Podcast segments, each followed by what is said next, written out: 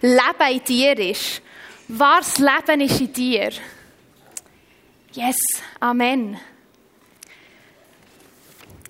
So, jetzt kommen dann noch all meine Sachen. Danke vielmals, Jungs. Ja, ihr könnt es irgendwo herstellen, ich glaube, ich komme klar. Ähm, und die Koffer da bräuchte ich auch noch. Super. hey, ich darf zu euch über Gehorsam reden. Wir haben ja das Jahresmotto Trust and Obey. Vertraue und Gehorche. Beide sind Befehlsform. Und ich weiß, dass Adi hat eine Predigt hier über das Vertrauen. Und dann hat er gefragt, wer mehr herausgefordert ist, mit Vertrauen oder mit Gehorchen. Und die Mehrheit hat Gehorchen gesehen. Irgendwie fühle ich das. Ich sage euch, ich habe noch nie so Mühe mit einer Predigt geschrieben wie dieser. Und ich glaube, es hat mega viele verschiedene Gründe.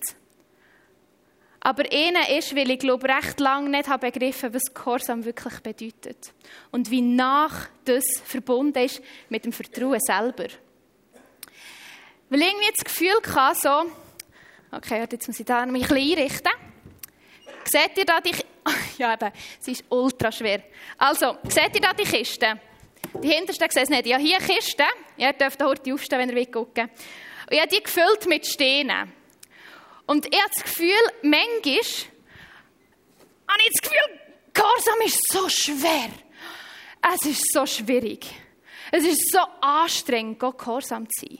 Und es fordert mich immer um mich aus es regt mich auf. Und dann, wenn es nicht war, schießt es mich um mich an. Und dann komme ich immer wieder zu dieser schweren Kiste und probieren und es ist wirklich schwer. Also es ist wirklich schwer. und ich glaube, jetzt, jetzt, vielleicht kommen ein paar schon drauf, wer von euch kennt das Hebelprinzip? Äh, der haben sie die Schule. Ah doch, schon ein paar. Also, und zwar gibt es einen Trick, wie die Kiste einfacher ist zu lüpfen. Und zwar, du nicht einfach, einfach mal, nur einfach mal hier auf die, auf die schöne Schaufel. Und dann, desto weiter ich wegstehe, jetzt muss ich gucken, ob das klappt. Yeah! Und ich kann sie lüpfen. Genau, ich habe noch ein bisschen Problem mit dem Gleichgewicht. Jedes Beispiel hinkt, das wäre der Hink dahinter. Aber ich glaube, es gibt etwas, was Gehorsam so viel leichter macht.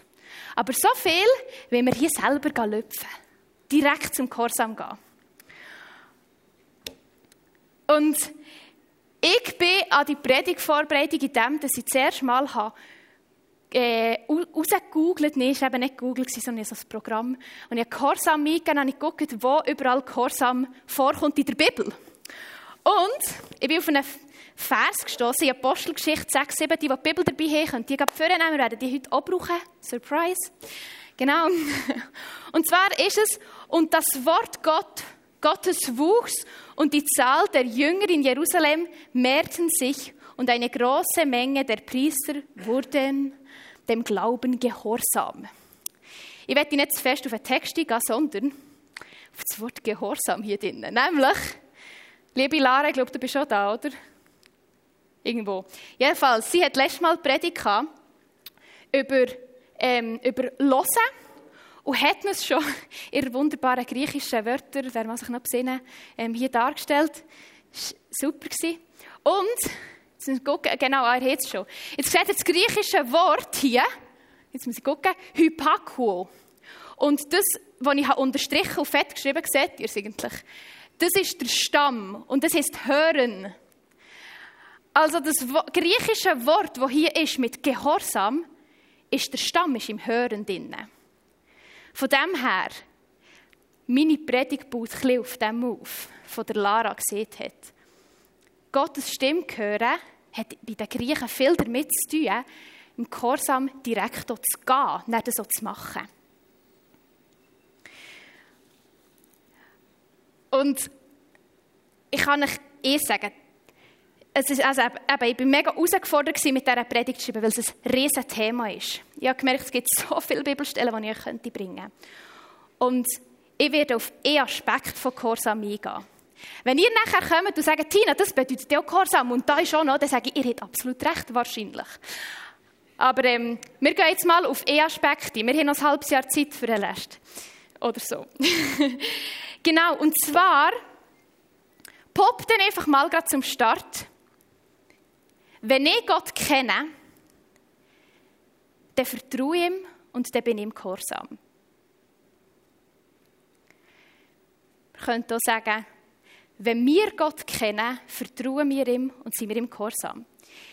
Wie ich auf das bekomme, gehen wir jetzt Schritt für Schritt durch. Also, wir fangen vorne an.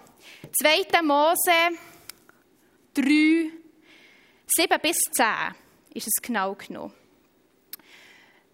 Wir machen ein bisschen eine Reise durch die Bibel. Und zwar, vor etwa 3'500 Jahren hat der Mose gelebt. Der hat in Ägypten gelebt. Also so bei den Pyramiden und so. Stelle ich mir das vor. Jedenfalls ist er, ähm, dann hat das Land, hat der Pharao regiert. Und in diesem Land drinnen haben die Israeliten gewohnt. Die Israeliten waren aber die Sklaven vom Pharao. Also man könnte ungefähr sagen, das waren die Ausländer, die Drecksbüte gemacht haben. Und jetzt ist da der Mose, er war nicht dann selber in Ägypten, sondern er war in der Wüste und er sieht Gott, hey, ja die Israeliten gesehen. Ich sehe, wie sie versklavt sind und ich will sie aus dem heraus befreien. Und dann kommt der Auftrag, in Vers 10, seht ihr, darum geh nach Ägypten, Mose. Ich sende dich zum Pharao, denn du sollst mein Volk Israel aus Ägypten herausführen. Der Mose hat also den Auftrag bekommen, zu dem Pharao zu gehen und ihm zu sagen, hey, los, die Sklaven. Hey, kann ich die mitnehmen? Können wir doch ein bisschen in die Wüste zusammen? Hey, ich glaube, der Auftrag der war nicht so easy. Also, ich habe, vor, ich habe noch so in Vorbereitung gedacht, ich glaube, ich hätte mich nicht mal dafür den Bundesrat für 10 Franken für zu fragen, was ich in Thüringen kaufen kann oder so. Also, wie, wie schwierig muss es sein, zum Pharao zu gehen und zu sagen, hey, deine Sklaven, lass sie ziehen mit mir. Also, ein crazy Auftrag, den hier der Mose von Gott hat bekommen. Und wir lesen dann vier Bücher lang in der Bibel, das ist eigentlich recht viel, wie der Mose aber den Auftrag hat gemacht und zum Anführer von dem Volk Israel ist geworden. Wie ist es möglich, dass ein Mensch wie du und ich so einen Auftrag macht, dass er Gott in dem einfach gehorsam ist? Wichtig dabei zu sagen ist, zu Zeiten von Mose hat es noch nicht die Bibel gegeben. Und der Heilige Geist hat auch noch nicht auf die Art und Weise gewirkt, wie wir es heute kennen. Gott hat also dann nicht zu allen Menschen so direkt geredet. Wir gehen ein paar Verse in diesem Kapitel zurück. Gehen wir mal ähm, in Kapitel 3 zu Vers 5. Ich sehe, ihr habt alle voll die Bibel dabei. Ihr könnt auch das Handy für ihn, das ist okay. Genau. ähm, in Vers 4 und 5 redet er, also das ist noch bevor er den Auftrag hat bekommen, der Mose, redet Gott zu ihm und sagt, Mose, Mose, komm nicht näher, befahl Gott. Zieh deine Schuhe aus, denn du stehst auf heiligen Boden. Ich bin der Gott, den dein Vater verehrt hat, der Gott Abrahams, Isaaks und Jakobs. Also, wenn du heute da bist und nicht so viel mit diesen drei letzten Namen kannst anfangen, ist okay. Du den Isaac, Abraham und Jakob nicht so kennst. Aber der Mose hat genau gewusst, was Gott damit meint. Für ihn war klar, warte mal, das ist der Gott von meinen Vorvätern. Und jetzt redet er hier direkt zu mir. Der Mose hat dann den Auftrag bekommen, dass er gehen soll und ähm, zum Pharao und so weiter. Und er kommt ganz spannend, er sieht der Mose, zählt Gott auf einmal auf, wieso dass er der Falsche ist dafür. Kommt euch vielleicht manchmal schon bekannt vor. Ja, aber jetzt kann ich gerade nicht, weil das und das. Wieso dass er nicht gerade der Richtige ist für das? Und wisst ihr was? Gott kann so gut mit dem umgehen. Gott geht auf einen Dialog mit ihm ein, ermutigt ihn und gibt ihm schlussendlich noch äh, sagt, hey, nimm die Brüder mit, der kann besser reden als du. Der Rönz, nicht der Aaron. Und ja, vielleicht hat er einem Jahr Rönz gesehen, das wissen wir nicht. Und, ähm, und hat auch gesagt, hey, guck, Wenn der Pharao nicht glaubt, dass Gott ihn geschickt er hat ihm drei Zeichen gegeben, gesamthaft. Drei Wunder, die er vor ihm, vor ihm machen soll, so dass der Pharao weiß, wirklich Gott rettet hier. Was zeigt uns das? Gott meint es unglaublich gut mit dem Volk Israel, weil er sie befreien. Gott will wirklich Gutes für das Volk. Gott will wirklich Gutes für einen Mose. Und Gott meint es mega ernst. Und Gott kann mit dem Mose umgehen, mit seinen Zweifeln, mit seinen Ängsten. Die Begegnung, die er mit Gott war für ihn ein Beziehung mit Gott. Er ist in eine Beziehung mit dem Gott. Dadurch hat er gewusst, hey, ich kann dem Gott vertrauen. Und so war der Gehorsam eine logische Konsequenz.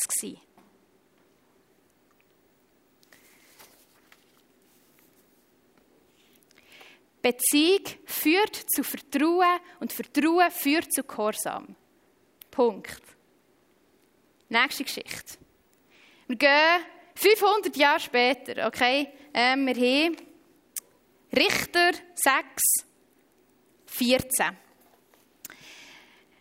Es ist etwas Ähnliches passiert und dann schnell zum Geschichtlichen. Ja, genau, der Mose ist dann mit diesen Leuten in das verheißene Land, wo, wo viel Land hatte. Ja, für uns Schweizer ist das ein bisschen schwierig vorzustellen. Ist jemand schon mal in Israel gewesen? Hallo, nicht, hey? Ah, okay, jetzt Adi, ja. Ah, okay. Dort hat es nicht so viel Gras wie hier. okay, das ist auch ein bisschen dürrer. Und dort, genau, sie sind ins verheißene Land geführt worden. Und jedenfalls, nach später, sind sie wieder vertrieben worden aus dem Land in die Berge. Und sie wieder nicht mit dem Land gewesen, wo Gott sie eigentlich dazu bestimmt hat. Und zu dieser Zeit hat ein Mann gelebt mit dem Namen Gideon. Und der Gideon hat auch einen Auftrag bekommen von Gott. Wir lesen den eben in Vers 14. Ich gebe dir einen Auftrag. Geh und rette Israel aus der Gewalt der Midianiter. Du hast die Kraft dazu.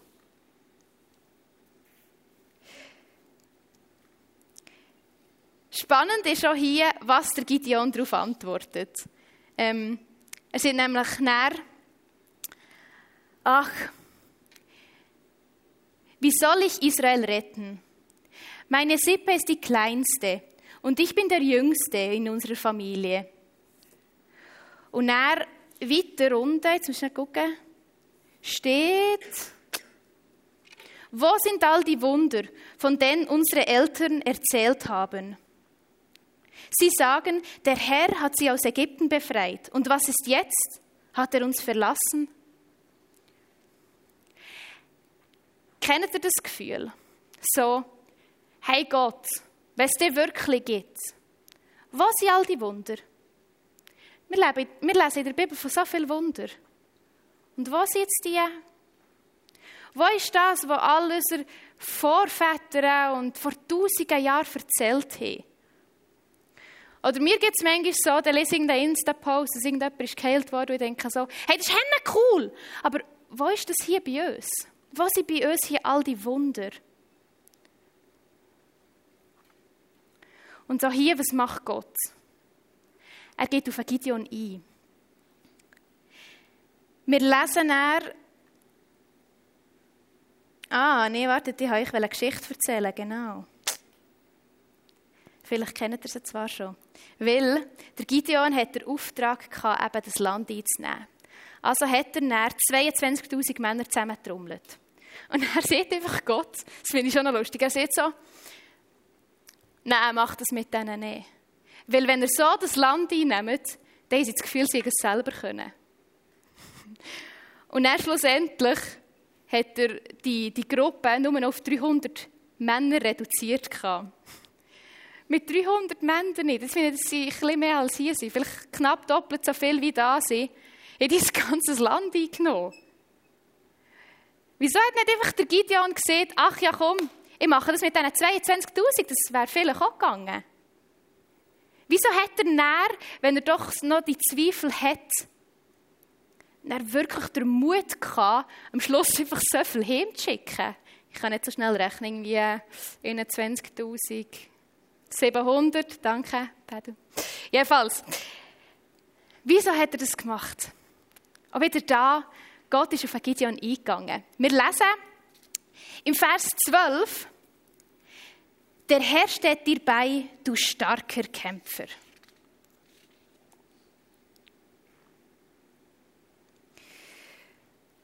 Gott hat ihm von Anfang an gesagt, hey, du bist ein starker Kämpfer und ich glaube an dich.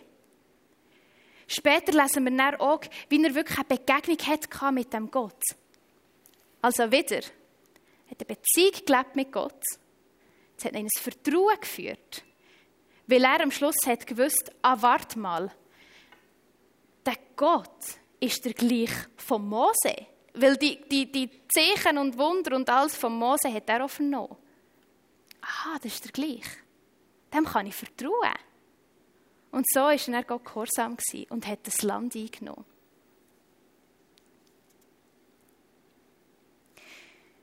Beziehung führt zu Vertrauen und Vertrauen führt zu Gehorsam. Eines mehr. Nächste Geschichte. Seid ihr noch dabei? Ja. Ihr seid so ein bisschen mässig motiviert. He? Gehorsam ist schon ein, bisschen ein trockenes Thema. He? Ihr traut euch kaum zu schnaufen. Ich höre so nichts von euch. okay, also, jetzt gehen wir ein bisschen weiter ins Neue Testament. Vielleicht kennen ein paar von euch die Geschichte vom man sieht ihm so, der Saulus-Paulus-Moment der typische Moment, genau. Und jetzt ist erschienen. Aber, ich gehe gar nicht auf den ein. Aber, um die Zeit herum. Das bedeutet, Jesus hat dann schon gelebt, er war noch nicht mehr da. Jedenfalls hat er gewusst, dass der Hananias da eine feine, kleine, grosse Rolle spielt. Wem seht der Begriff Hananias etwas? Oh! Ich tue jetzt so, wie wenn ich etwas würde sehen mit diesen Scheinwerfern, immer so ein bisschen. mal, da, das ist schon ein bisschen, ja, ja, ist schon ein bisschen gesehen. Genau, wir machen nämlich einen Zeitsprung, etwa circa vor 2000 Jahren, ungefähr. Hat ein Mann gelebt namens Hananias. Und er hat auch einen Auftrag bekommen. Einen klaren. Nämlich Apostelgeschichte 9, Vers 11.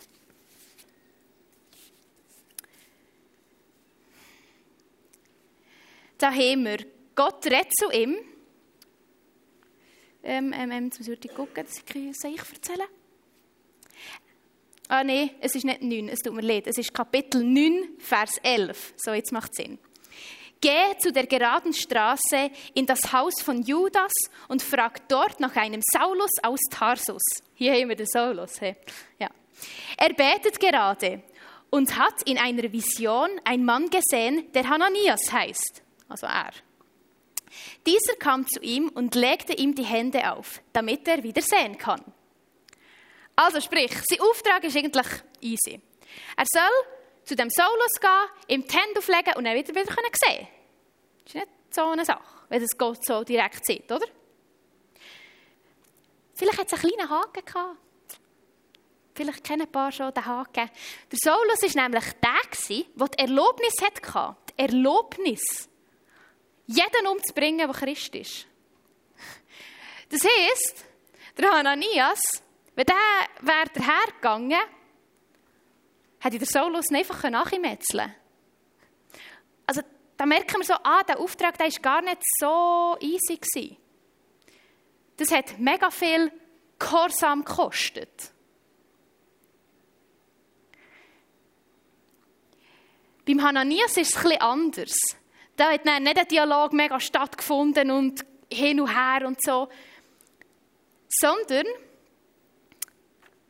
wir lesen im Vers 17 er, Hananias gehorchte und er ging in das Haus von Judas.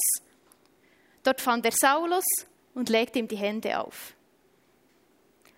Er macht es einfach. Kurz gesagt, der Saulus hat dann wieder gesehen, hat sich taufen und er in der ganzen Welt das Evangelium erzählt.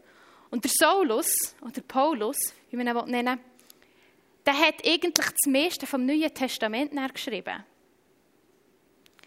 Also es ist heftig, da ist irgendwie ein Wechsel passiert. Jetzt, wieso hat der Hananias sich das getraut? Ich weiß ja nicht, aber ich hätte schon ein bisschen den Schlotter in den Knien. Jedenfalls, gehen wir zurück zu seinem Auftrag. Im Vers 10 sehen wir, in Damaskus wohnte ein Jünger von Jesus, der Hananias hieß. Dem erschien der Herr in einer Vision. Hananias, sagte er zu ihm. Ja, Herr, hier bin ich, erwiderte der Mann. Also, Gott redet auf ein bisschen und der Hananias sagt, ja, hier bin ich. Oder so stelle ich mir es vor. Vielleicht nicht ganz so extrem, okay. Aber der Hananias antwortet direkt mit Ja, hier bin ich. Hier. Red. Ich bin ready. Ja, es ist los. Ich probiere ein bisschen wach zu behalten. Irgendwie kommt so nichts zurück. Ihr dürft schon auch mal äh, meine verziehen. Gut. Jedenfalls. Ich habe es noch hier schon fett gemacht. Der Hananias war ein Jünger von Jesus. Was bedeutet das? Er hat die letzten Jahre damit verbracht, mit Jesus unterwegs zu sein. Vielleicht sagen die einen oder anderen, was, hat der Hananias wirklich zu diesen zwölf gehört? Nicht zu diesen zwölf, es hat noch viel mehr Jünger von Jesus. Okay. Jedenfalls, er war mit Jesus unterwegs und hat all die Wunder gesehen, die Jesus hat da. Der Hananias hat schon eine Beziehung mit Gott. Der Hananias hat Gott schon vertraut. Und so ist der Gehorsam für ihn sicher noch immer herausfordernd gewesen, auf jeden Fall. Aber sehr gut machbar. Und es hat ihn dazu gebracht, das zu machen. Beziehung führt zu Vertrauen und Vertrauen führt zu Gehorsam.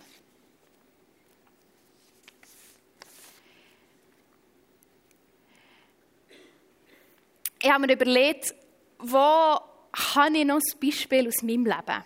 Weil das ist jetzt alles so ein sehr theologisch gesehen. Weil ich finde eben, manchmal haben biblische Prinzip einfach auch Prinzip, die wir überall sehen. Hey, wenn ich jemandem vertraue, dann mache ich auch, was er sagt. Weil dann vertraue ich, dass die Person es besser weiß. Jedenfalls, ich bin ungefähr, ich bin mir im Fall nicht ganz sicher, im Jahr 2017 bin ich ähm, mit meinem Kollegen, mit dem Gabu, am ISTL schnuppern. Das ist so eine Theologieschule. Und ich bin ihm zu lieb mitgegangen, weil er nicht einzig wollte. Und ja, pff, ich kann ja mal mitgehen. So ein bisschen so. Und dann während dem Schnuppern, es hat mich schon recht angeschissen, weil die Killengeschichte hatte. Dachte, ah, oh, nicht Geschichte, mag gar nicht. Genau. Und, aber irgendwie etwas in mir drin hat gewusst, Tina, du solltest jetzt ISTL, du solltest Theologie studieren. Oh, ich studiere. Hey, ich war im Fall nicht eine mega gute Schülerin. Das habe ich Gott auch recht klar gesehen. So, eben, ich bin dann nicht eine gute Schülerin. Kannst nicht ja, ein bisschen gucken. Ich mag ehrlich gesagt nicht in die Schule. Und vor allem, das kostet so viel Geld. Oh. Ich brauche zuerst noch ein paar Sponsoren. Jedenfalls. Ich bin dann nicht direkt an ISTL. Was denkt ihr, wieso?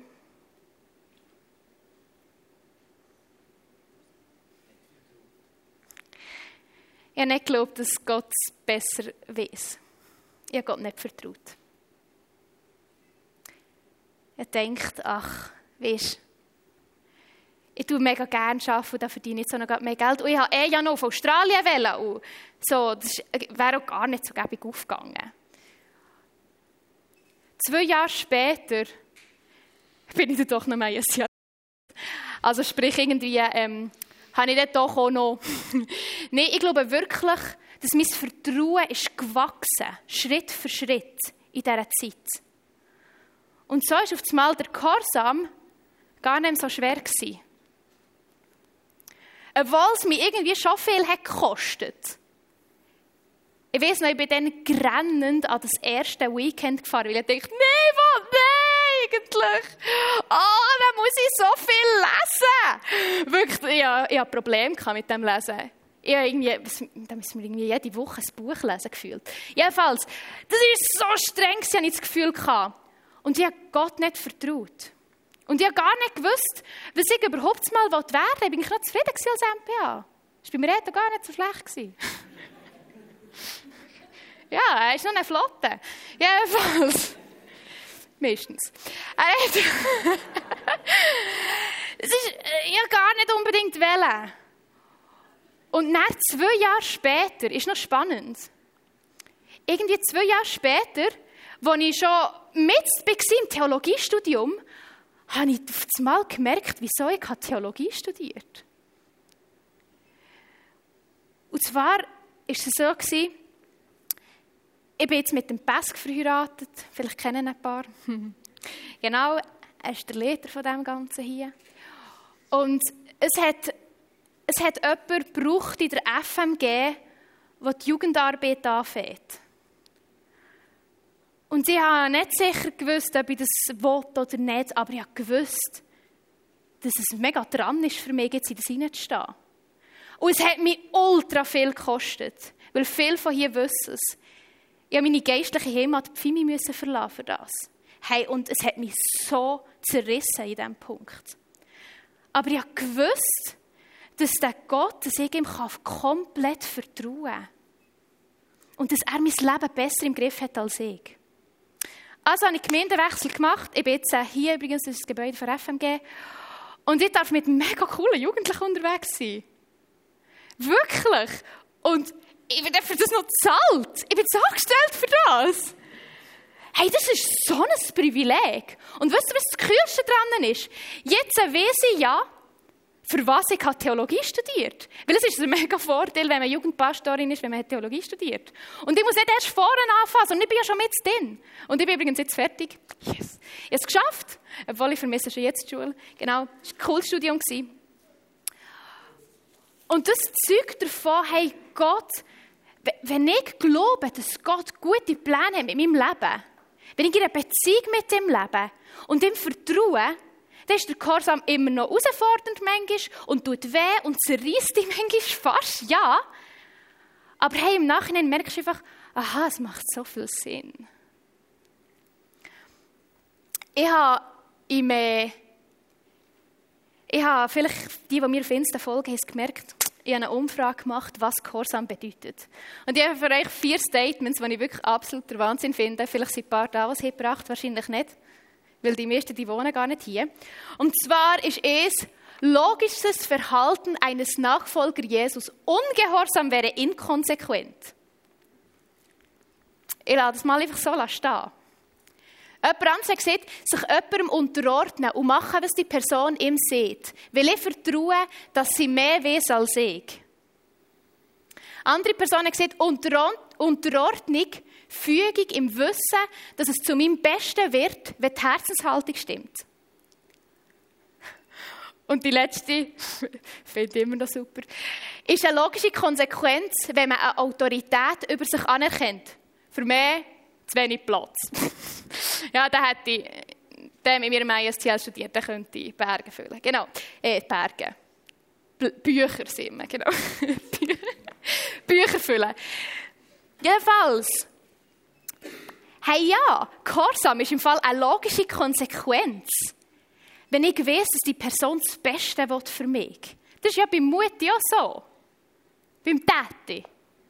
Bei meiner Kollegin. Bei meinem Mann. Das ist eine logische Konsequenz. Jetzt äh, gibt es vielleicht ein paar hier. Vielleicht zähle ich mich auch dazu wo sich die Frage stellt, okay, Tina, du redest jetzt von irgendwie Gott kennen, Gott vertrauen und er Gott gehorsam sein. Wenn ich denn, dass ich Gott kenne? Also, wie weiß ich, ob ich Gott kenne? 1. Johannes 2, 3 und 4. Der ist recht hinten. Ich tue es so, wie wenn jemand die Bibel dabei hätte. Nein, böse gewesen, böse gewesen. Okay. Dort steht, wie können wir sicher sein, dass wir Gott kennen? Also, da ist schon mal die Frage da. Es zeigt sich daran, dass wir seine Gebote befolgen. Wenn jemand behauptet, Gott zu kennen, aber seine Gebote nicht befolgt, ist er ein Lügner und gibt der Wahrheit keinen Raum in seinem Leben. Wer sich hingegen nach Gottes Wort richtet, den hat die Liebe Gottes von Grund auf erneuert. Und daran erkennen wir, dass wir mit Gott verbunden sind. Wer von sich aus sagt, er sei mit ihm verbunden und bleibe in, ihm, jetzt kommt's, ist verpflichtet, so zu leben, wie Jesus gelebt hat. Ich weiß, Sie hören mit einem heftigen Text. Aber manchmal tun wir auch ein bisschen so, wie der Gehorsam nicht so wichtig ist. Ja, ich glaube, es ist ein Schritt für Schritt dort hineinwachsen. Desto mehr ich den Gott kenne, desto mehr vertraue ich ihm und desto mehr gehorche ich ihm. Das ist ein nah ins nah hineinwachsen. Ja. Das ist, das ist die Ermutigung, die ihr heimnehmen könnt. Für alle, die noch ein bisschen herausgefordert werden. Die anderen müssen nicht unbedingt hören. Aber für alle, die herausgefordert werden, Hey, schreibt euch im Fall den Text mal auf und geht ihn mal wirklich durch. Es ist heftig. Wenn jemand behauptet, Gott zu kennen, aber seiner Gebot nicht befolgt, dann ist er ein Lügner. Hey, das in mir so gerumort, wo ich wie habe wow, es gibt noch so viele Bereiche, wo ich den Gott nicht kenne wo ich ihm nicht vertraue, wo ich viel lieber hier selber lüpfen oh, oh, oh. Ja.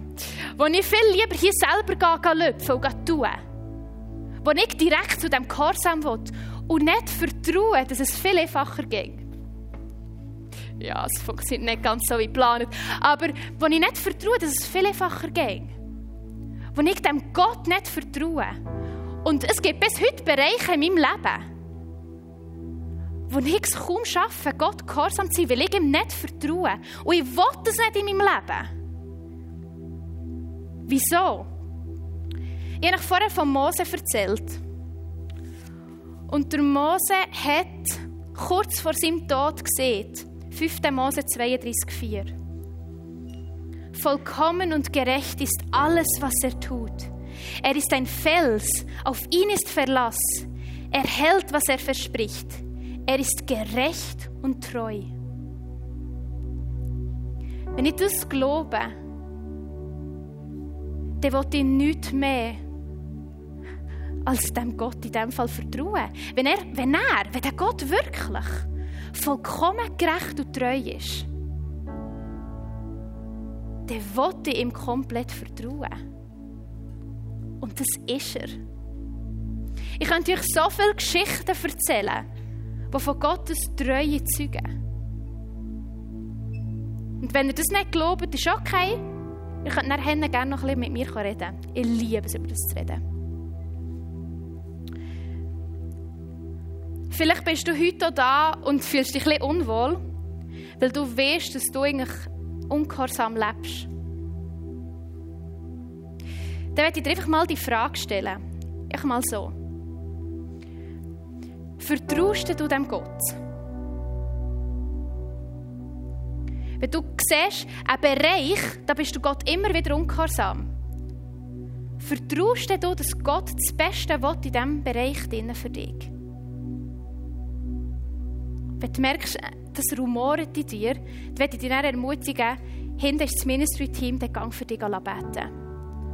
Oder dann von mir aus, hey, geht raus und das mit Gott bereinigen. Lass uns auch Buß tun über dem, wenn er das weht. Und wenn du da bist und siehst, hey Tina, bin ich nur mal reingeguckt und jetzt kommt eine Predigt über Gehorsam. Wow! Hey, dann tut es mir leid. dann war das vielleicht ein heftiger Start für dich. Und auch dann darfst du gerne zu mir kommen. Ich kann dir auch noch ein bisschen mehr darüber erzählen. Aber was du in diesem Fall heute musst wissen oder musst hören, ist, ein Leben mit dem Jesus Christus. Es ist nicht einfach easy peasy und chillig, das wäre gelogen. Es ist herausfordernd manchmal, aber das ist das Leben sowieso. Aber hey, ich kann ein Leben mit jemandem führen, der mein Leben besser kennt als ich selber. Ich kann Wege mit jemandem gehen, der mich besser kennt als mich selber. Gott hat gewusst, wo ich mal werde stehen, in, dann zumal in fünf Jahren. Und hat mich darum, und weil er wahrscheinlich auch gewusst dass ich zwei Jahre brauche, bis ich mich endlich dafür entscheide, hat er mich schon genug früh darauf sensibilisiert. Hey, der Gott kennt dich und dein Leben. Und ich kann dir wirklich von Herzen sagen, er liebt dich. Und er will das Beste auch für dich. So oder so. Wenn es um Gehorsam geht, dann ist die Frage von der Beziehung du und Gott. Wo stehst du und Gott? Und ich werde dir die Frage stellen, kennst du den Gott? Kennst du ihn wirklich? Vertraust du dem Gott? Vertraust du ihm wirklich? Ich weiß, du extra ein bisschen mit dem Unterton. Ja, das ist extra. Weil ich glaube, wir können ihn immer noch besser lernen kennen und immer noch besser vertrauen. Aber wo gibt es vielleicht Bereiche, wo du siehst, vielleicht da will ja den Gott gar nicht kennen. Und gleichzeitig singen wir Lieder mit, mein Leben ist eine Hingabe. Ist es das? Hey, ich bin ein bisschen herausfordernd, ich weiß, es ist okay. Sonst, ähm, ja, tut es mir leid. Meine zweite Frage an dich ist, falls du siehst, hey, ich, ich weiß nicht sicher, ob ich den Gott kenne, dann frage ich dich, gehorchst du Gott? Wir haben nämlich vorher gelesen, Menschen, die Gott nicht gehorchen, kennen ihn nicht. Und mit diesen Fragen lasse ich dich jetzt stehen. Weil ich glaube, dass der Heilige Geist jetzt noch richtig wirken will. Lass uns mal alle zusammen aufstehen. Danke, seid ihr so gehorsam gegenüber mir. Und lass uns mal einfach die Augen zu tun, so, das mache ich mehr, für dass du einfach auf dich mal fokussiert bist. Und jetzt frag mal einfach dich und dein Herz ganz ehrlich.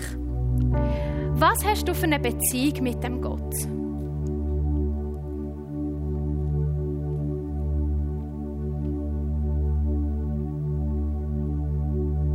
Willst du dem Gott vertrauen? Willst du ihm komplett vertrauen?